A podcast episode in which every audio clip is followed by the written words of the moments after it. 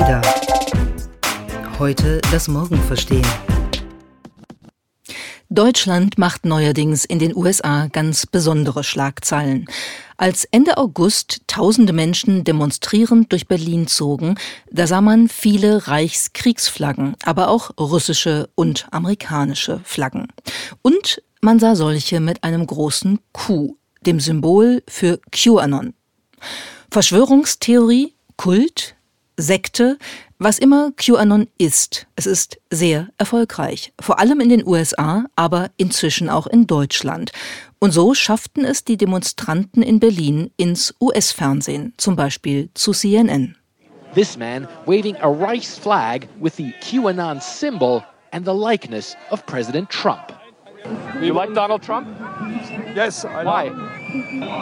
The deep state have long time um, manipulate the people, the human, and that must end. Das müssen wir noch mal kurz zusammenfassen. Eine Attacke auf Deutschlands Demokratie. So beginnt der Kommentator dieses Beitrags. Und der Demonstrant, den wir gerade gehört haben, sagt so etwas wie, der Schattenstaat hat die Menschen lange genug manipuliert. Damit muss Schluss sein. In Deutschland war der Verschwörungskult QAnon kaum bekannt, bis die Pandemie kam. Heute ist die deutsche QAnon-Gefolgschaft die größte weltweit außerhalb der USA, mit einer Anhängerzahl von etwa 200.000 Menschen, die sich über YouTube, Facebook und die Messenger-App Telegram mit den prophetischen Botschaften QAnons, genannt Q-Drops, versorgen. Da entsteht etwas, das an den Knotenpunkten der sozialen Netzwerke im Internet immer weiter wächst und gedeiht. Und inzwischen kann man es wahrscheinlich auch nicht mehr einfach als Spinnerei einiger Verrückter abtun. Denn QAnon, das ist die Verschwörungserzählung einer pandemischen Gegenwart. Wie es begann, wer wahrscheinlich dahinter steckt und was es für die Gesellschaft bedeuten könnte, das wollen wir heute besprechen. Wir, das sind Lea und Miriam.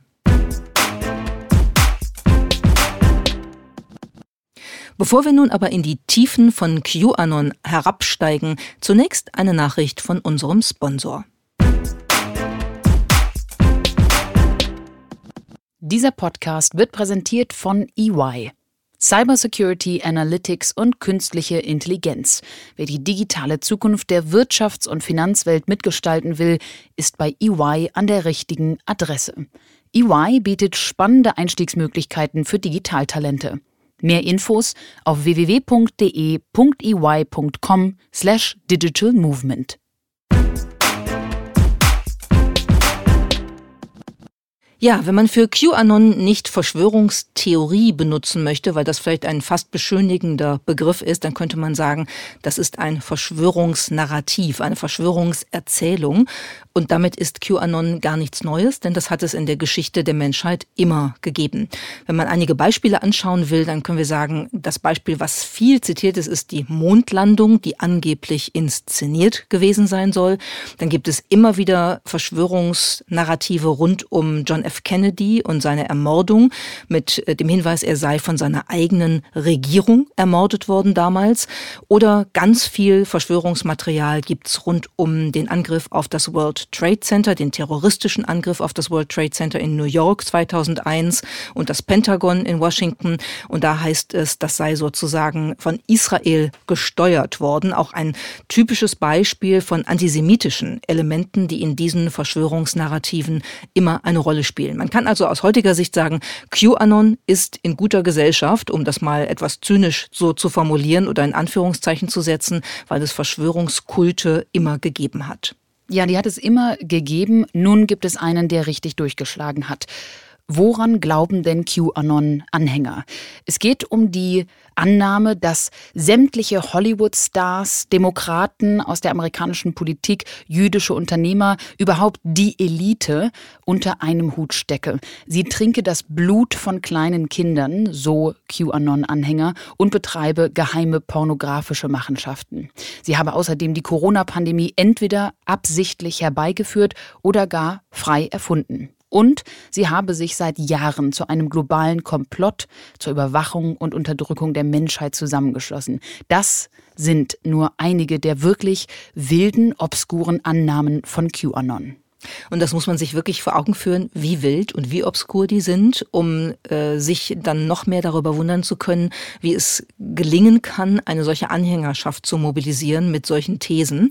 Äh, und wie das gelingen kann, ist äh, auch ganz interessant, mal ins Blickfeld zu nehmen.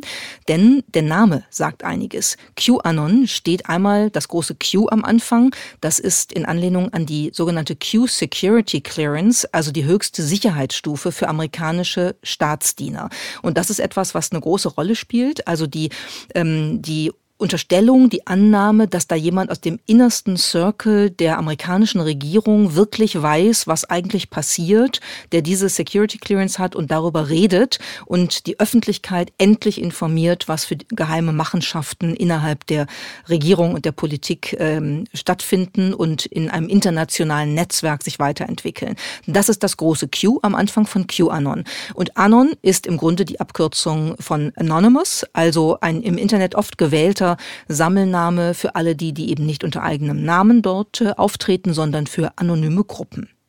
Ja, und es gab auch schon oft ähnliche Accounts, die nannten sich dann CIA Anon oder FBI Anon und die haben allesamt vorgegeben, wie du es gerade beschrieben hast, besonderes Insiderwissen aus der amerikanischen Regierung zu haben. Die haben dann auf Messageboards wie 4chan und 8chan die vermeintlich geheimen Informationen über die versteckten Muster der Macht verraten wollen. So haben sie es jedenfalls vorgegeben. Und dabei ging es immer wieder um wirklich wilde Spiontheorien und politische Intrigen.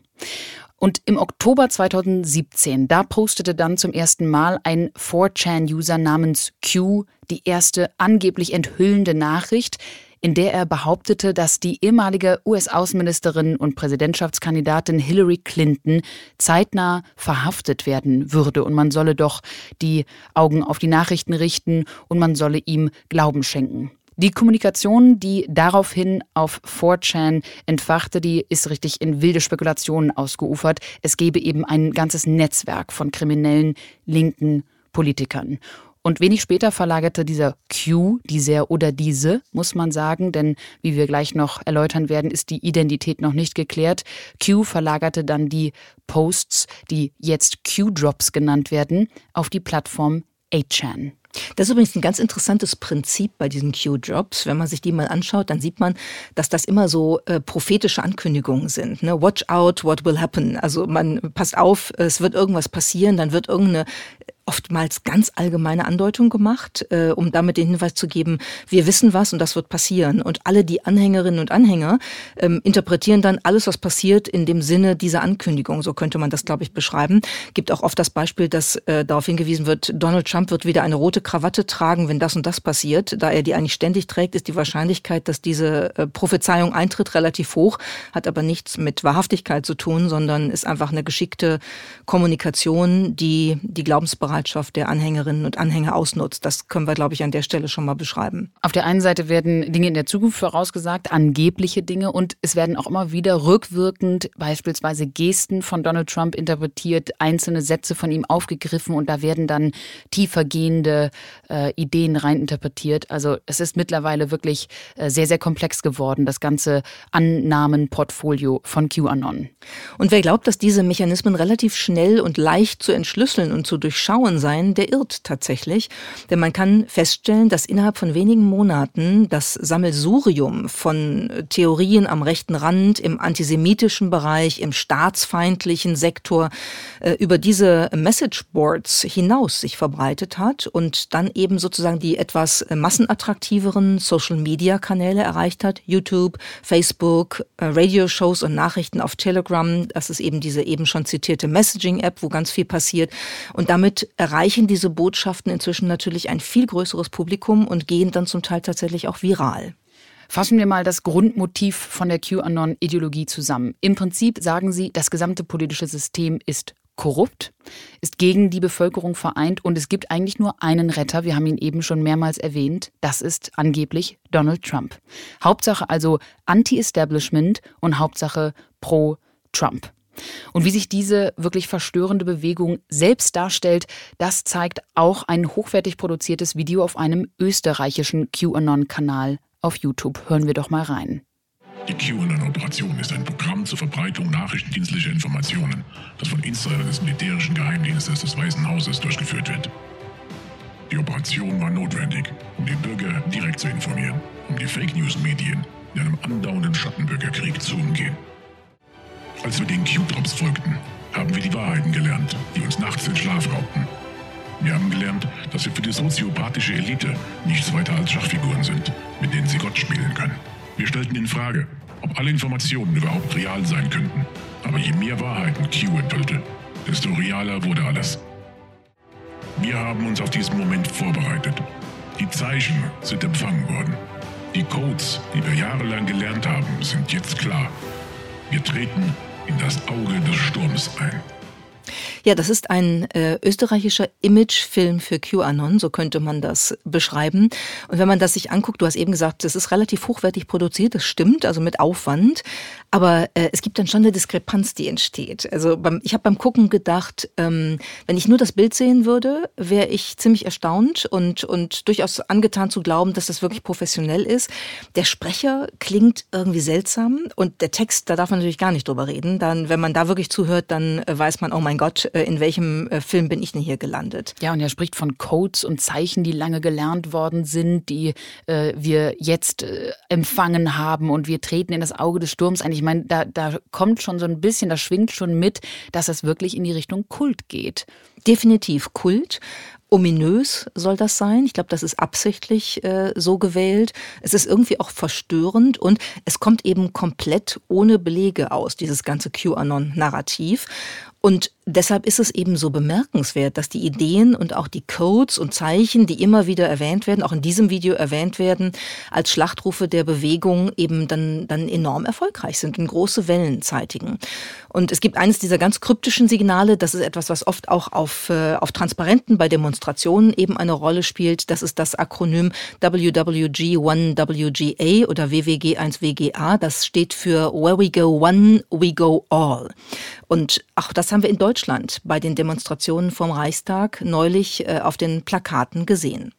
Ja, und es gibt einige andere, die drehen sich dann meistens um Hashtags oder Begriffe wie The Great Awakening oder auch Save the Children. Das ist ein Hinweis auf den angeblichen Kinderpornografiering der politischen Elite oder eben auch einfach Wake Up. Also diese Bewegung möchte Menschen aufwecken und möchte sie darauf hinweisen, dass wir alle eigentlich blind durchs Leben laufen und es sich dunkle Machenschaften äh, im Schatten der Bevölkerung abspielen. Und du hast es gerade schon erwähnt, dass das kommt eben immer wieder auf diesen deutschen Demos auch derer auf, die sich selbst als Querdenker bezeichnen und unter anderem auch das Ausmaß der Corona-Pandemie leugnen. Hören wir doch noch mal rein in den Bericht einer Augenzeugin, die unter anderem am 29. August in Berlin dabei war. Ich habe Angst. Ich habe Angst vor der Zukunft. Ich habe Angst, was mit uns gemacht wird, was mit unseren Kindern gemacht wird. Und ganz wichtig, bitte, bitte, jeder von uns, egal welche, ich nehme jetzt mal dieses böse Wort in den Mund, Gesinnung wir haben. Wir haben alle einen einzigen Grund, auf die Straße zu gehen. Freiheit!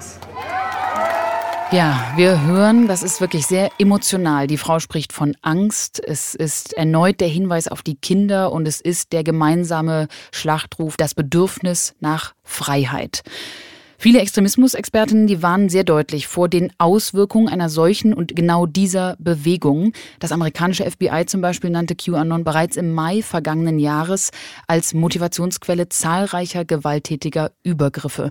Und sie bezeichneten die Ideologie als potenzielle terroristische Bedrohung. Und ich finde, wenn man so die Stimmen von diesen Demos hört, dann kann man deutlich sehen, was das in Menschen auszulösen scheint und kann sich schon vorstellen, wozu die dann auch in der Lage sind. Schauen wir uns jetzt mal genauer an, was QAnon speziell dann eigentlich so erfolgreich macht und welche Rolle die großen Tech-Plattformen spielen. Ja, und da sind wir eben dann bei dem Thema äh, und bei der Begründung, warum wir auch äh, QAnon hier im äh, ADA-Podcast aufgreifen, weil die Verbreitungsplattformen, die Verbreitungsmöglichkeiten spielen eine ziemlich große Rolle dabei, was eigentlich hier möglich geworden ist. Zunächst hat die Bewegung sich auf Foren wie 4chan und 8chan getummelt und dazu muss man man wissen, wir können ja nicht davon ausgehen, dass alle sich das schon mal angeschaut haben, dass das eben so Messageboards eigentlich sind, ähm, wo äh, eigentlich keine Inhalte zensiert werden. Da findet sich also ziemlich viel Krudes, auch ziemlich viel schlimmes Zeug äh, zum Teil. Und deshalb sind diese Plattformen auch äh, gerne von extremistischen Gruppen benutzt und äh, für diese Nutzung durch extremistische Gruppen bekannt. Zusätzlich zu dieser fehlenden Moderation der Inhalte auf diesen Internetforen kommt der berühmte Empfehlungsalgorithmus vieler sozialer Netzwerke. Wir haben es schon vielerorts gelesen und gehört, Facebook und YouTube, die regen zur Verbreitung mit hohem Engagement an. Das, so viele Studien, führt nachweislich zur Radikalisierung einiger User, denn der Algorithmus treibt anfällige Menschen immer weiter in den sprichwörtlichen Kaninchenbau der Spezialinteressen hinein. Und das führt irgendwann eben auch zu Videos mit den Botschaften der Verschwörungsfanatiker, darunter auch QAnon. Ganz konkret heißt das, wenn ich mir also einen Inhalt, ein Video oder auch einen Post von QAnon mal anschaue und darauf klicke, womöglich auch noch lange darauf verbleibe und mich damit irgendwie auseinandersetze, ein Like-Button oder äh, ähnliches klicke, dann bekomme ich wahrscheinlich sehr viel mehr Inhalte dieser Art zugespielt. Heißt immer mehr, immer extremer. Und was ich interessant finde, auch, dass das nicht nur sozusagen die Potenzierung des Immergleichen ist, sondern man wird ja auch so ein ganz bisschen geschiftet dabei. Ne? Also ja. wenn ich anfange mit ähm, einem ähm, politisch kritischen Video, dann kann ich auch irgendwann bei QAnon landen, weil der Algorithmus eben sozusagen auch tatsächlich so eine so eine qualitative Veränderung ähm, der der Foki der Inhalte vornimmt. Und dadurch ist das natürlich wirklich wie so ein Kaninchenbau, aus dem ich dann noch nicht mehr rauskomme. Und da gibt's viele Beispiele, ähm, die eben zeigen, wie wie User und Userinnen dann tatsächlich im Wesentlichen ihre Informationswelt rund um YouTube-Videos äh, über QAnon gestalten. Genau das, was du gerade beschrieben hast, dieses, diese Spirale, dieser Shift, den hat die türkische Tech-Soziologin Zeynep Tüfekci schon 2018 als The Great Radicalizer beschrieben, also als die große Radikalisierungsmaschine im Prinzip. Ja, und dann muss man sich natürlich auch anschauen, welche ähm, Entwicklungen haben manche sozialen Netzwerke vollzogen. Äh, in dem Zusammenhang ist es auch nicht unwesentlich, dass Facebook vor drei Jahren ja eine echte Veränderung vorgenommen hat, damals von Mark Zuckerberg selber auch angekündigt. Und er hat gesagt, Facebook werde von nun an stärker auf private Inhalte setzen. Er hat gesagt, you'll see less public content like posts from businesses, brands and media, and the public content you see more will be held to the same standard. It should encourage meaningful interactions between people. Also bedeutsame Interaktionen zwischen Menschen sollen dadurch gestärkt werden, dass Facebook mehr private Inhalte den Nutzerinnen und Nutzern zuspielt. Das klingt erstmal gut, bedeutet aber, dass diese privaten Inhalte, vor allen Dingen die privaten Foren, die dadurch entstanden sind und auch von Facebook gefeatured worden sind, natürlich auch ein Rückzugsort für die Verschwörungsfanatiker sind und als solche sind sie extrem intensiv genutzt worden. Das sind nun einmal die sehr technischen Begründungen, die fehlende Content Moderation, aber auch algorithmische und durchaus auch unternehmerische Entscheidungen dieser Plattform. Schauen wir uns doch mal einen ja, Metagrund an, der sich eigentlich auf die Gesamtweltlage und auch auf die Stimmungslage vieler Menschen bezieht. Ich glaube, man kann sagen, dass die Unsicherheit vieler Menschen in den letzten Monaten ganz besonders durch die Corona-Pandemie und in Deutschland ist QAnon ganz besonders während dieser Krise gestiegen gestiegen, die Anhängerzahlen. Aber auch in den letzten Jahren, wenn wir beispielsweise in die USA schauen, da sind die Klüfte zwischen den Menschen größer geworden und viele sagen, sie fühlen immer mehr Unsicherheit, sie nehmen die Welt als immer komplexer und undeutlicher wahr. Und so kann man es sagen, die Menschen möchten darauf eigentlich möglichst einfache Antworten. Man möchte vielleicht auch ein klares Feindbild in dieser komplexen Welt haben. Das kriegt man natürlich schwer, wenn die klaren Unterscheidungen, wie du es eben beschrieben hast, verschwimmen. Ähm, so ist ja manchmal ganz einfach, wenn man so die eine Seite und die andere Seite und dazwischen eine klare Grenze hat. Man kann ja sich einfach an die europäische Geschichte, die neuere europäische Geschichte erinnern. Stichwort Kalter Krieg und die Teilung Europas und letztlich auch der Welt, die uns alle Jahrzehnte geprägt hat. Aber irgendwie vielleicht auch geordnet hat. Ne? Wir hier, die da drüben, das ist unter Identitätsgesichtspunkten ja auch durchaus hilfreich, wenn ich genau weiß, wer bin ich und wer bist du und wo ist der Unterschied zwischen uns beiden. Und diese klare Unterscheidung nach Schwarz und Weiß, hier und dort, Pro und Contra, die gibt so in vielen Lebensbereichen ja nicht mehr. Und dann kommt manch einer dazu, sich an der Grauzone der Verschwörungstheorie zu vergreifen oder auch der Polit-Science Fiction oder wie immer man das nennen möchte. Man kann vielleicht sagen, wenn die klare Abgrenzung immer mehr verloren geht, dann hilft letztlich nur noch das grenzenlose Dagegensein. Und das ist insofern spannend, weil diese, dieses grenzenlose Dagegensein sich ja auch in den Gruppen, die sich da versammeln unter dem äh, Logo von QAnon und den Botschaften von QAnon zeigt. Denn da gehen Rechtsextreme mit ähm, äh, Linksextremisten zusammen, mit Esoterikern äh, zusammen. Also das, das mischt sich in einer Form, wie wir es so, glaube ich, noch nicht hatten. Und das ist auch ein neues Phänomen an dieser Grenzenlosigkeit, die sich nur durch Widerstand gegen das Ganze sozusagen zeigt. Grenzenloser Widerstand gegen das Ganze, das ist ja fast eher ein Gefühl. Und man hat auch beim Rest von QAnon eher eine Analogie zu einem Glauben. Es wirkt und funktioniert auch beinahe analog einer Religion, wenn man sich das mal genauer anschaut. Auch eine Religion in dem Sinne, dass QAnon ja keine definitiven Beweise für irgendwas erbringen muss, und auch keine rationalen Erklärungen oder Fakten zulässt, vor allem nicht die, die ihre Logik widerlegen würden, sondern es geht eigentlich alles, so haben wir es eben schon beschrieben, in die Richtung der ominösen Ansagen und der retrospektiven Interpretationen. Und ja, eine Religion verlangt auch keine Beweise, sie verlangt Bekenntnisse.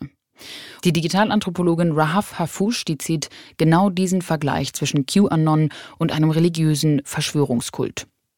Q has um an almost like poetic and lyrical quality to it. If you look at the art that is being produced by QAnon supporters, it mimics quite heavily religious pieces. There's heavy symbolism. There are these abstract and uh, mysterious sounding phrases where we go one, we go all, the great awakening, the great storm. And the way that they talk about Q is very similar to a spiritual leader who is imparting wisdom, and then the person has to solve all these little clues in order to put it together. Ja, sie spricht zwei Punkte hier an, die wichtig sind. Zum einen erwähnt sie die äh, religiöse Symbolik, die in vielen der Zeichen und Codes und Kommunikationen von QAnon vorkommen. Und zum zweiten, so wie sie gegen Ende sagte, regt QAnon die Anhängerinnen und Anhänger dazu an, mitzumachen, mitzurecherchieren und, wie Rahaf sagte, die kleinen Hinweise so zu kombinieren, dass sie die verschiedenen Rätsel eben lösen können. Und das funktioniert im Prinzip wie so ein immersives Spiel. Das ist also ein Aspekt des interaktiven Entertainments, kann man schon fast sagen, dass viele Experten und Analytiker jetzt von äh, QAnon als relativ, ja, als smarte Strategie einschätzen, weil sie die Menschen eben zum Mitmachen anregt. Ja, und dann passt zu alledem natürlich ganz hervorragend das Rätsel um die Identität derjenigen, desjenigen, die als Q posten. Und dazu gibt es einige journalistische Recherchen. Man muss dazu sagen, die nicht zu einem wirklich äh, endgültig klaren Ergebnis geführt haben, die aber darauf hinweisen, dass hinter alledem erstmal einfach ein für Verschwörungstheorien anfälliger Nutzer von 4chan steht und niemand, der irgendwo hoch in äh, der US-Regierung mit Q-Clearance unterwegs ist oder wirklich Insiderwissen hat, sondern jemand, der einfach äh, ja sich das ausgedacht hat und wild drauf, drauf losgepostet hat. Und dann hat sich das entwickelt und irgendwann ist das Passwort des Q-Accounts tatsächlich geleakt worden, inzwischen schon mehrmals geleakt worden. Und man kann mittlerweile nachvollziehen, dass es mehrere Personen sind, die unter dem Pseudonym Q Falschinformationen verbreiten. Und das alles ist, wenn man es äh, sachlich anschaut, irgendwie wild und wirr, aber genau diese Geheimnistuerei rund um den Account führt natürlich dazu, dass die Anhänger noch mehr aufgestachelt werden, dass sie weiter ein Rätsel sehen, ein Versprechen sehen, dass sie auf den Allheilsbringer Donald Trump hoffen, der irgendwie mit diesem Account verbunden ist und das Ganze wird dadurch gestärkt und nicht abgeschwächt. Wir sehen, es gibt wirklich viele Aspekte, die diesen Kult so erfolgreich gemacht haben. Jetzt bleibt natürlich die große Frage, wie wurde denn darauf reagiert? Zum einen ganz wichtig, wie haben die Tech-Plattformen darauf reagiert? Nun, erst einmal muss man leider sagen, sie haben es lange Zeit verschlafen, auf diese Bewegung in irgendeiner Weise eine Antwort zu geben. Inzwischen gab es weltweit aber vermehrt Vorfälle mit gewaltbereiten Attentätern, die ihre Taten immer wieder mit QAnon-Theorien versuchten zu begründen. Und deshalb waren einige einige Plattformen durch solche Vorfälle nahezu gezwungen zu reagieren. Ja, und so haben sich äh, Twitter und Facebook inzwischen auch durchaus verschärfte Regeln gegeben. Die sollen bewirken, dass Q-Accounts und auch Gruppen, die damit verbunden sind, gelöscht werden, dass man also die beliebten Schlachtrufe von QAnon nicht mehr als Trending Topics nutzen kann und vieles mehr. Und wir haben eben ja über die privaten Gruppen gesprochen, die Facebook äh, vor etwa drei Jahren wirklich nach vorne gestellt hat und auch mit dem Algorithmus unterstützt hat. Das sind immerhin 1,4 Milliarden Nutzerinnen und Nutzer pro Monat, die in diesen privaten Gruppen unterwegs sind. Und da gibt es sehr viel Verbindung zu QAnon in diesen privaten Gruppen. Auch die sollen, wie Facebook vor wenigen Tagen bekannt gegeben hat, nun stärker reguliert werden, um Missinformationen, Desinformation und Verschwörungsnarrative einzudämmen. Doch, so muss man leider sagen, diese Löschungen führen nicht immer zum Ziel. Denn viele Analysen zeigen, dass diese flächendeckenden Löschungen von Gruppen und Seiten und privaten Foren eigentlich nur dazu führen, dass sich diese Inhalte und diese Gefolgschaft im Dark Web wiederfindet und unter anderem auch ähm, auf Facebook schlicht neue Gruppen gründet. Das ist das äh, Phänomen, das die Amerikaner immer gerne Whack-a-Mole nennen. Also wir schlagen einen Maulwurf. Der kommt dann sehr schnell an einem anderen Ort auf der gleichen Wiese, aber wieder hoch. Außerdem muss man auch einfach mal festhalten, wenn Facebook jetzt ganz aktuell ansagt, sie würden sich jetzt endlich um die Eindämmung kümmern, muss man einmal sagen, es ist auch eine Bestätigung dafür, dass Facebook durch seinen Algorithmus bis dato doch viele Nutzerinnen und Nutzer aktiv in diese Verschwörungstheorie ja rein empfohlen hat. Wir sprachen eben schon darüber, es ist dieser Engagement-Algorithmus, der bis hin zur Radikalisierung führen kann. Und ich muss persönlich sagen, dass Facebook das bis heute 2020 noch nicht verstanden hat, dass das bei vielen Themen oder verstanden haben sie es vermutlich, aber eben noch nicht adäquat darauf reagiert hat, dass das bei vielen schwierigen bis wirklich gefährlichen Themen der Fall ist. Das finde ich schon fatal. Aber nicht nur die Tech-Plattformen haben auf QAnon mittlerweile reagiert, sondern auch die Politik. Denn QAnon ist längst politisch geworden. Ja, Donald Trump zum Beispiel, den wir jetzt ja schon verschiedentlich im Zusammenhang mit QAnon genannt haben, und zwar aus guten, nämlich empirisch äh, belegbaren Gründen. Trump selbst verharmlost die Bewegung und es gab inzwischen auch mal auf einer Pressekonferenz die Nachfrage eines Journalisten und ähm, daraufhin weigerte sich Donald Trump, sich von QAnon zu distanzieren. Well, I don't know much about the movement other than I understand they like me very much. Uh, which I appreciate. But I don't know much about the movement. Uh, I have heard that it is gaining in popularity, and from what I've heard, it's, these are people that when they watch the streets of Portland, when they watch what happened in New York City in just the last six or seven months, but this was starting even four years ago when I came here, almost four years, can you believe it? Uh, these are people that don't like seeing what's going on in places like Portland and places like Chicago and New York and other cities and states. And uh, I've heard these are people that love our country and they just don't like seeing it. Ja, Trump sagt, die mögen mich halt, das finde ich erstmal gut und ich höre auch, dass die unser Land lieben und warum soll er sich dann distanzieren? Ähm, man kann klar sagen, dass äh, Trump an vielen Stellen wirklich politischen Support aus der QAnon-Anhängerschaft bekommt. Das ist natürlich eine sehr unglückliche Verbindung, die hier gezeitigt wird und das hat natürlich auch der demokratische Präsidentschaftskandidat Joe Biden äh, inzwischen gesehen und ähm, in einer seiner Reden umgesetzt und hat den Anhängern von QAnon eine Therapie empfohlen. I've been a big supporter of mental health. I'd recommend that people who believe it maybe should take advantage while it still exists in the Affordable Care Act. It's bizarre. Totally bizarre. Ja, man sollte in psychologische Betreuung gehen, wenn man QAnon-Anhänger ist. Das findet Joe Biden. Er findet es bizarr, was da passiert. Das Problem ist, bizarr verharmlost fast ein bisschen, was wirklich passiert. Es gibt durchaus Kommentatoren äh, in Amerika, die das drastischer sehen. Die New York Times hat neulich in einem Op-Ed geschrieben, dass QAnon vermutlich ähnlich unterschätzt wird wie zu Beginn die Tea Party in den USA, die ja um 2009 fortfolgende dann auch durchaus zu einer wirklich relevanten politischen Kraft geworden ist. Ein Beispiel, 2010 hat in Massachusetts Scott Brown die Wahlen gewonnen gegen seine demokratische Gegenkandidatin und zwar ganz wesentlich mit Hilfe der Tea Party. Ja, wer sie bis jetzt unterschätzt hat, die QAnon-Bewegung, der äh, mag eventuell bald offiziell gewählte amerikanische Volksvertreter und eben auch Anhänger und Anhängerinnen dieser Bewegung sehen in der Öffentlichkeit. Denn ein Beispiel, Marjorie Taylor Greene, eine Republikanerin aus Georgia, die ist ähm, sehr öffentliche QAnon-Unterstützerin. Da macht sie überhaupt kein Hehl draus. Und die hat mittlerweile die Vorwahlen gewonnen und wird vermutlich als erste explizite QAnon-Anhängerin in den US-Kongress einziehen.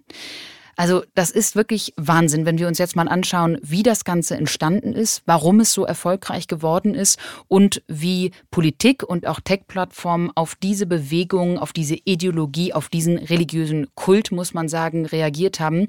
Dann merke ich, ich finde es wenig verständlich, dass auf der einen Seite technisch, aber auch äh, polizeilich, politisch, juristisch es anscheinend nicht möglich ist, eine doch so gefährliche und mit doch ja sehr starken Auswirkungen verbundene Bewegung früher zu stoppen. Na, wäre es nicht, wäre es nicht wahrscheinlich anders, wenn die in Europa oder gar in Deutschland entstanden wäre? Ich glaube, wir haben in den USA durch diese extrem äh, hochgehaltene Freedom of Speech Perspektive ähm, haben wir, glaube ich, eine andere Situation tatsächlich. Durch Freedom of Speech und natürlich auch durch die Infrastruktur der Foren, die wir zu Beginn erwähnt haben. Wir haben ja jetzt auch in dieser Staffel des EDA-Podcasts bereits äh, darüber gesprochen. Daniel und Milena haben über Section 230 gesprochen. Da geht es genau um die Frage, wie Internetplattformen mit Inhalten umgehen. Und ich glaube, wenn wir da beginnen, dass alles Mögliche gesagt, geglaubt und ähm, ja, befolgt wird, werden kann und das dann ein Sprachrohr aller sozialer Netzwerke, aller Empfehlungsalgorithmen bekommt, dann führt es in dieser Kombination und in unserem politischen Klima eben unter anderem zu der aktuellen Situation und zu einer Bewegung wie QAnon. Also geglaubt werden darf wahrscheinlich schon vieles. Das ist ja tatsächlich eher privat, aber dass es gesagt werden darf und dass es nicht gelöscht wird oder nicht moderiert wird, ich glaube, das ist wirklich ein Problem. Und ich würde jetzt sogar mal ähm, einen Schritt weitergehen und sagen, möglicherweise sind wir an dem Punkt, wo man tatsächlich nochmal sehr tiefgreifend darüber nachdenken muss, ob das Versprechen der demokratisierenden Kommunikation über Internetplattformen wirklich so ähm, realistisch äh, eingetreten ist oder ob wir nicht eigentlich sogar an vielen Stellen ein Gegenteil davon sehen wenn ich mir angucke, sowohl Umfragen in den USA als auch Umfragen in Deutschland können mit QAnon wenig anfangen. Also die Mehrheit der Menschen finden das nicht faszinierend, äh, lehnen das ab, haben damit nichts zu tun. Aber wir haben durch ähm, die Kommunikation, durch die Debatten auf den sozialen Medien über das, was in den sozialen Medien passiert, eine Wahrnehmung, dass das wirklich ein sehr intensives Phänomen ist. Deshalb reden wir auch heute darüber. Ähm, und ich glaube, da zeigt sich eben, dass äh, die, die komplett unregulierte Kommunikation vermutlich an vielen Stellen echt Probleme bringt, mit denen wir uns auseinandersetzen müssen. Das werden viele jetzt gar nicht mögen, dass ich das so sage. Ich sage es aber trotzdem, weil es einfach mal eine These ist, über die man ja reden können muss. Stichwort Cancel Culture, unser letzter Podcast. Ähm, und äh, ich glaube, das ist etwas, was wir uns vor dem Hintergrund wirklich genauer angucken müssten. Vor allem, wenn das, was du gerade im virtuellen Raum beschrieben hast, dann ja ins Analoge überschwappt. Ich meine, wir besprachen das Beispiel der Demo am 29. August. Ich muss sagen, bei den Bildern, wenn man da Menschen die Treppen des Reichstags hochstürmen sieht, da wird einem echt anders. Und dann noch mit einer Flagge, mit QAnon und mit Schlachtrufen und sonst was drauf. Das ist natürlich nochmal was anderes, als sich in äh, Dark Web Foren über wilde Fantasien auszutauschen. Und ich glaube, dann wird es wirklich ernst. Es gab ja auch noch einen anderen Vorfall, wo äh, sozusagen eine Gruppe von Demonstranten vor der amerikanischen Botschaft äh, skandierte, man möge Donald Trump endlich rauslassen, der doch da drin ist, um Deutschland vor Angela Merkel und äh, dem äh, Anti-Corona-Terror äh, endlich äh, zu schützen und davon zu befreien. An den Stellen fragt man sich dann schon, was, was geht da eigentlich äh, in den Köpfen der Leute vor? Was geht da vor und wo sind wir eigentlich angekommen, wenn etwas so Banales wie die Nachrichten eines fantasierenden Verschwörungsfanatikers in einem Internetforum auf einmal auf die weltweiten Straßen schwappen? Mich hat das an Hannah Arendt und die Banalität des Bösen erinnert, weil es ist ja mit einer sehr banalen Aktivität angefangen und ist dann in etwas wirklich Böses mutiert. Ja, jemand, der keine Rolle spielt in irgendeinem Zusammenhang, fängt an zu posten und behauptet, Hillary Clinton werde bald verhaftet, weil sie einen kinderpornografischen heimlichen Ring betreibt, an dem die gesamte gesellschaftliche und politische Elite beteiligt ist. Und äh, nur einer kann uns retten, Donald Trump. Wenn ich das jenseits von QAnon gelesen hätte, hätte ich gedacht, oh mein Gott, Hilfe. Hilfe gibt es wohl nur durch Aufklärung und durch ein Verständnis dafür, wie das Ganze entstanden ist. Und wir hoffen, dass wir dazu heute ein wenig beigetragen haben. Das war der ADA-Podcast, heute das Morgen verstehen. Entwickelt wird unser Podcast von der gesamten ADA-Redaktion, einem Teil der Handelsblatt Media Group. Produziert werden unsere Folgen in Düsseldorf von unserem wunderbaren Tonmeister Julian Stephan. Wenn ihr unsere Arbeit unterstützen möchtet, dann könnt ihr das am besten, indem ihr unser ADA-Magazin abonniert und unserem Podcast bei iTunes 5 Sterne gebt. Mehr Informationen gibt's unter join-ada.com.